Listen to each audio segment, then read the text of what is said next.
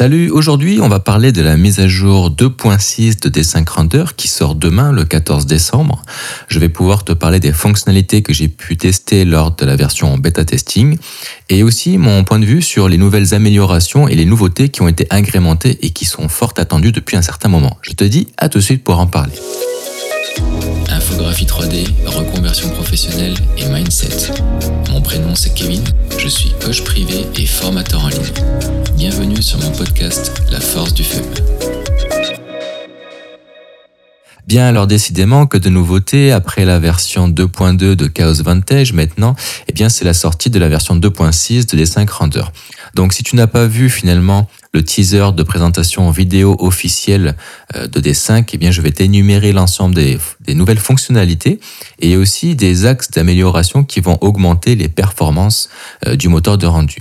Parmi elles, en fait, il va falloir comprendre que D5 Render se place de plus en plus sur le marché de l'intelligence artificielle, puisqu'il est déjà le seul moteur de rendu euh, simplifié en ArchViz qui propose la version D5 High, c'est-à-dire la version euh, intelligence artificielle où tu génères des prompts avec des images de référence euh, pour justement générer un rendu photoréaliste depuis des esquisses ou des lignes de force et tout. Et, euh, et donc ça, c'est quelque chose qui est euh, extrêmement bien apprécié par la communauté. Ils ont incrémenté cette fois-ci l'intelligence artificielle dans le logiciel. Alors Dessin AI que je viens de te citer, lui, reste quand même un aparté indépendant, c'est-à-dire qu'il n'est accessible que depuis le site internet, uniquement en ligne et uniquement c'est un abonnement pro. Euh, quoi qu'il en soit, peut-être que par la suite ils vont l'incrémenter aussi dans le logiciel, mais c'est pas de ça dont je parle maintenant. Quoi qu'il en soit, ils ont permis maintenant, grâce à une carte de diffuse ou d'albédo, c'est-à-dire la première image que tu vas incrémenter dans le lot de texture, la possibilité de générer eh bien, euh, les, autres cartes, c'est-à-dire la normal map, la roughness, la height map, si jamais tu es passé en mode euh, displacement, etc., euh, de façon automatique avec l'intelligence artificielle, et c'est quand même très efficace. Et ça fait gagner un gain de temps considérable, et c'est ça dont je voulais parler justement dans les épisodes d'avant en disant que il faut pas avoir peur de l'intelligence artificielle. Au contraire, ça va devenir un allié, un allié certain puisque ça va être incrémenté progressivement dans les moteurs de rendu et les choses euh, vont vraiment être beaucoup plus simples pour les utilisateurs, notamment dans le rendu architectural simplifié, puisque eh bien ça va être l'IA qui va mâcher une bonne partie du travail pour les personnes qui n'ont pas forcément les connaissances. Donc euh, ça c'est quand même quelque chose qui est quand même extrêmement puissant, euh, qui va être très évolutif et, et j'ai hâte de voir incrémenter des nouvelles fonctionnalités d'intelligence artificielle dans Unreal Engine parce que ça va ouvrir la porte à tout un tas de protagonistes qui étaient prêts à créer de belles œuvres mais qui n'avaient pas envie de se lancer dans un apprentissage fastidieux euh, puisque le moteur de rendu, si on peut l'appeler comme ça, Unreal Engine est bien est optimisé à la base pour la création de jeux vidéo et pour l'interactivité. Euh, pour autant, et eh bien pour le domaine de large vise, on est capable de faire des choses extrêmement belles mais les temps de création nous fait perdre en productivité comparativement à des moteurs de rendu simplifiés en ArchViz. Donc si jamais ils incrémentent l'IA qui nous permettent de gérer les blueprints à notre place et puis euh, tout l'aspect euh, code et, euh, et, puis la face immergée de l'iceberg technique qui est compliqué à appréhender ça va vraiment être incroyable. À savoir que D5 Render est créé sur le noyau d'Unreal Engine 4. Donc c'est pareil, le jour où ils vont mettre à jour le noyau pour profiter des graphismes d'Unreal Engine 5, ça va être aussi un gros tournant dans l'évolution du logiciel. Et puis j'attends moi avec impatience en 2024, si jamais ils respectent leurs promesses en interne, et bien l'incrémentation du path tracing et pourquoi pas du lumen. Bien alors dans les nouveautés principales donc les améliorations, on a en premier point et bien le AI atmosphère matching. Donc ça correspond à quoi? C'est-à-dire que c'est une correspondance automatique de l'atmosphère grâce à l'IA. En gros, on récupère une image qui nous plaît, euh, on dit à l'IA bah, fais matcher notre scène 3D actuelle avec eh bien, l'environnement de l'image en question. Il y a une fonctionnalité dans Photoshop qui est similaire, mais c'est uniquement sur des images 2D. Ça s'appelle la correspondance des couleurs. Ben là, c'est exactement la même chose, sauf que c'est carrément implanté en temps réel dans euh, la scène 3D depuis une image de référence. Ensuite, le point 2, c'est la carte de texture des matériaux générés par IA. C'est ce que je t'ai expliqué juste avant, qui permet, en fait, c'est grâce à l'intelligence artificielle de générer toutes les maps euh, additionnelles à la map principale qu'on a insérée dans le slow, c'est-à-dire que tous les slows qui sont vides sont générés automatiquement par IA et ça fonctionne quand même très bien. Ensuite, on a en point 3, eh bien, la reconnaissance des matériaux par l'IA, c'est-à-dire qu'il est capable d'identifier automatiquement les matériaux. Dans la partie rendering, en point 4, il y a les matériaux de transparence multimédia. Alors ça, ils en font vraiment euh, une grosse mise en avant. Ça donne cette impression où on peut générer des hologrammes. En fait, ce que c'est, c'est que c'est euh, un matériau animé, un petit peu comme la projection de textures animées qui nous permet de faire comme un rétroprojecteur sur une surface. Sauf que là, en fait, c'est sur les matériaux transparent, chose qu'on ne pouvait pas faire avant, ce qui nous permet de faire des vitrines interactives ou des choses comme ça, surtout comme on voit en Chine en particulier. C'était assez drôle d'ailleurs parce qu'il y a un utilisateur euh, du groupe qui recherchait à faire cette fonctionnalité-là. Moi, j'étais en train de développer une technique pour y parvenir euh, avec de la post-production et puis euh, avec la rétroprojection. Et puis quelques jours après, ils ont annoncé ça et donc c'est cool que maintenant en fait les utilisateurs puissent le puissent le faire. En l'occurrence, dans la bêta testing, c'était pas une option qui était incrémentée. Donc moi, j'ai jamais pu la tester non plus. Alors après, au niveau des améliorations, on va avoir l'exposition locale qui donne un contrôle plus précis de l'exposition dans différentes parties de la scène. Donc ça c'est cool parce que par exemple on peut très bien, c'est un peu l'inverse d'un vignettage. Tu sais le vignettage qu'est-ce qu'il va faire sur les bords? Il va assombrir l'image.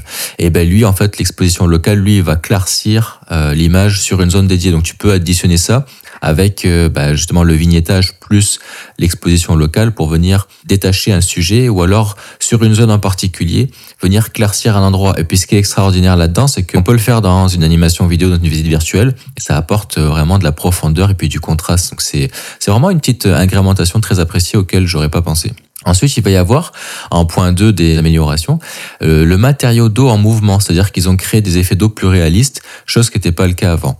Ensuite, il y a le randomiseur d'UV. Alors ça, c'est quand même super bien apprécié par la communauté. C'était déjà demandé. C'est-à-dire que avant, quand on se mettait de loin pour des scènes en vue d'oiseau ou euh, vraiment éloignées, eh bien, nos textures était euh, répété, même si on utilisait une texture sans couture, c'est-à-dire qu'il n'y avait pas de séparation franche, nette, une découpe au niveau de la jonction de la répétition de la texture, eh bien, euh, on se retrouvait quand même à retrouver un pattern récurrent, en fait, un motif qui se répétait, euh, puisque, eh bien, euh, dépendamment de la texture, comment elle a été créée, même si je sais comment faire pour éviter ça, justement, j'en parle dans mon coaching pour la création de texture, eh bien, ils le font de façon automatisée. Donc, à voir ce que ça va donner sur des matériaux de briques ou des pierres, mais tout ce qui va être organisé organique comme de l'eau, euh, pourquoi pas aussi de la végétation comme du sol de terre ou des choses comme ça, euh, ça va être euh, vraiment très utile. Au même titre que la fonction triple NR qui existe déjà, donc les deux additionnés, ça peut être vraiment super.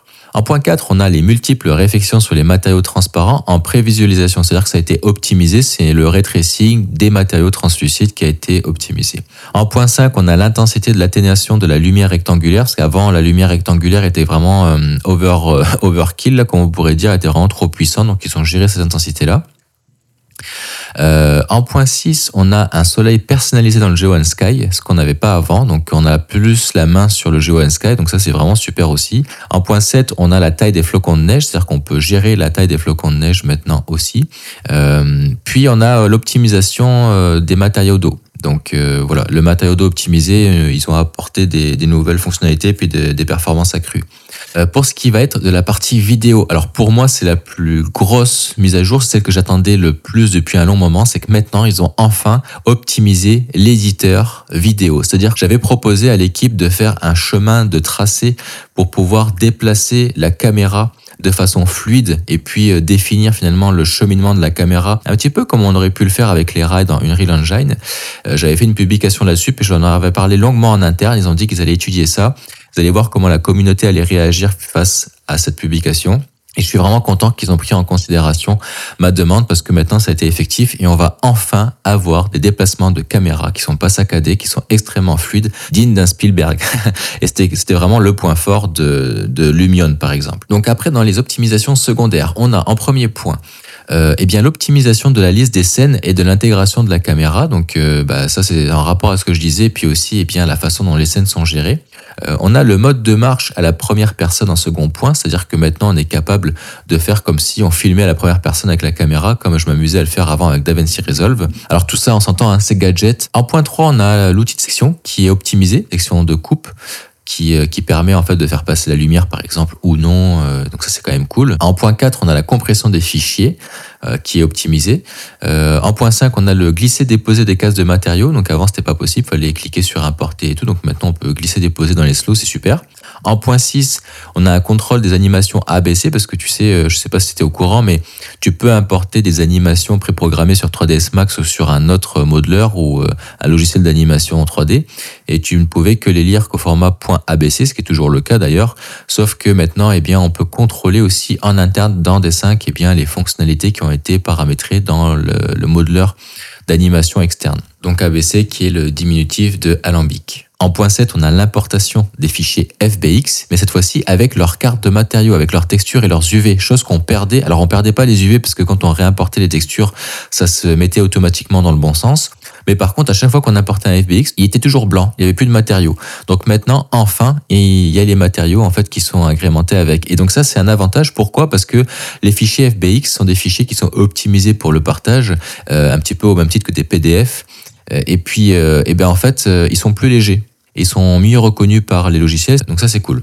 En point 8, euh, on a la miniature locale des fichiers .d5a, c'est-à-dire que avant, quand on regardait les fichiers de sauvegarde .d5a, eh bien on avait uniquement la petite icône violet. Maintenant, on peut voir les miniatures dès la scène. en point 9, on a l'affichage des unités des sources lumineuses, donc en lumen ou, l'autre mode de puissance de lumière. En point 10, on a la file d'attente des rendus qui est optimisée. Donc, c'est au niveau de l'ergonomie et de l'expérience utilisateur, c'est amélioré. Et, euh, et, puis en point 11, on a l'interface adaptative optimisée. Du coup, j'espère qu'ils vont prendre note de mon commentaire et qui va nous permettre en fait d'agrandir euh, la fenêtre de gauche des, euh, des calques et puis euh, de la partie cache parce qu'on voyait pas les noms en entier puis c'était chiant pour certaines scènes ou pour aller récupérer et cliquer sur certains calques. Pour ce qui est de la bibliothèque des actifs, il faut savoir que ça, ça fait partie des grosses améliorations.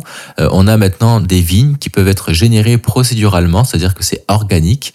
Alors ça, c'est vraiment plus puissant que Lumion parce que Lumion, c'était uniquement des vignes préprogrammées. Alors ils l'ont rendu procédural par la suite. Euh, et donc maintenant, eh bien, il est capable de générer des, des pieds de vigne qui remontent comme ça, ou un petit peu comme des lianes. Et ça se fait de façon euh, paramétrique euh, sur euh, les surfaces. Donc ça va venir encore à chaque fois progressivement apporter eh bien, de, de la vie, un côté organique organique, réaliste et puis naturel. Donc ça, c'est super. Au fur et à mesure, eh bien, euh, Lumion est en train de se prendre un coup de pied dans la face. Donc au niveau des bibliothèques d'actifs, on a en point 1 une nouvelle bibliothèque HDRI. Ça, c'est cool. En point 2, il y a les nouvelles particules futuristes, c'est-à-dire que maintenant, on a la possibilité d'agrémenter un système de particules. Euh, en point 3, on a des nouveaux modèles de personnages. En 4, des nouveaux modèles de brouillard d'avion. Euh, en point 5, on a des nouveaux modèles d'arbres en low poly, c'est-à-dire en faible résolution, pas HD. Donc c'est souvent ce qu'on met en arrière-plan très lointain, ou lorsqu'on va utiliser un bokeh, c'est un flou d'arrière-plan profondeur de champ. En point 6, on a des nouveaux cactus. en point 7, on a la fonction de recherche optimisée. Euh, c'est-à-dire que maintenant, pour rechercher les matériaux, ça va être beaucoup plus facile, les objets et les assets 3D. En point 8, on a la classification, les ordres et les filtres des actifs qui est optimisé aussi.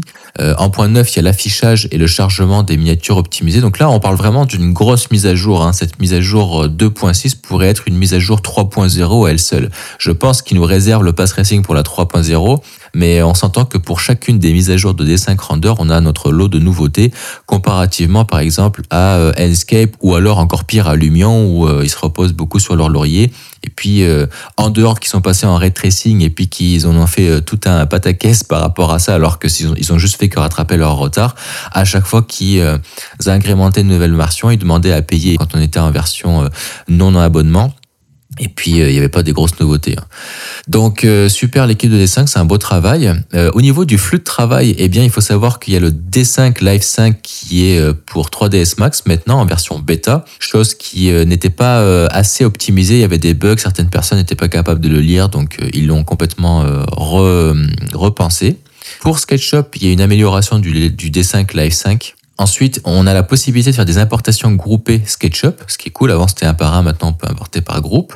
Et euh, en point 3, des, euh, des flux de travail, on a la synchronisation de l'animation de la caméra Cinema 4D. Bon, ça, en l'occurrence, moi, ça me concerne pas, j'utilise pas Cinema 4D. Donc, eh bien, pour conclure, bah, je te dirais que cette version 2.6 de D5 Render apporte quand même une série d'améliorations qui sont quand même significatives, notamment dans les domaines avec l'intelligence artificielle, le rendu, l'optimisation des outils, puis la bibliothèque d'actifs. Donc ces mises à jour quand même visent à améliorer l'efficacité du flux de travail, qui va nous permettre d'améliorer finalement notre productivité, euh, la qualité des rendus et l'expérience utilisateur globale, et en particulier pour les professionnels de la visualisation architecturale et du design. Bien que, encore une fois, je trouve que l'équipe de Design Render s'amuse à mettre en avant des fonctionnalités type jeu vidéo, euh, alors qu'on aurait besoin, comme par exemple, de la possibilité d'exporter ces matériaux très facilement en D5M par exemple et qui soit importable aussi facilement et qu'on puisse euh, importer nos propres textures et les exporter facilement sans avoir à chaque fois à aller dans le fichier source de la bibliothèque locale ou de la bibliothèque native qui est perdu au fin fond des limbes de l'enfer. Alors maintenant, euh, je pense qu'ils ont amélioré la réinstallation et l'installation du logiciel, ce qui fait qu'il me semble qu'on n'est plus obligé d'aller dans application data, roaming, les, fichiers cachés que tout le monde ne connaît pas. il me semble que maintenant on a la possibilité plus facilement d'avoir l'accès. Mais ça, je ne sais pas si on en a tenu compte dans l'expérience bêta. Donc voilà, pour si jamais tu es un utilisateur ou une utilisatrice de D5 Render, eh bien demain ça va être euh, le petit Noël avant Noël. je te remercie pour ton écoute jusqu'ici, puis je te dis à la prochaine pour l'épisode suivant. Salut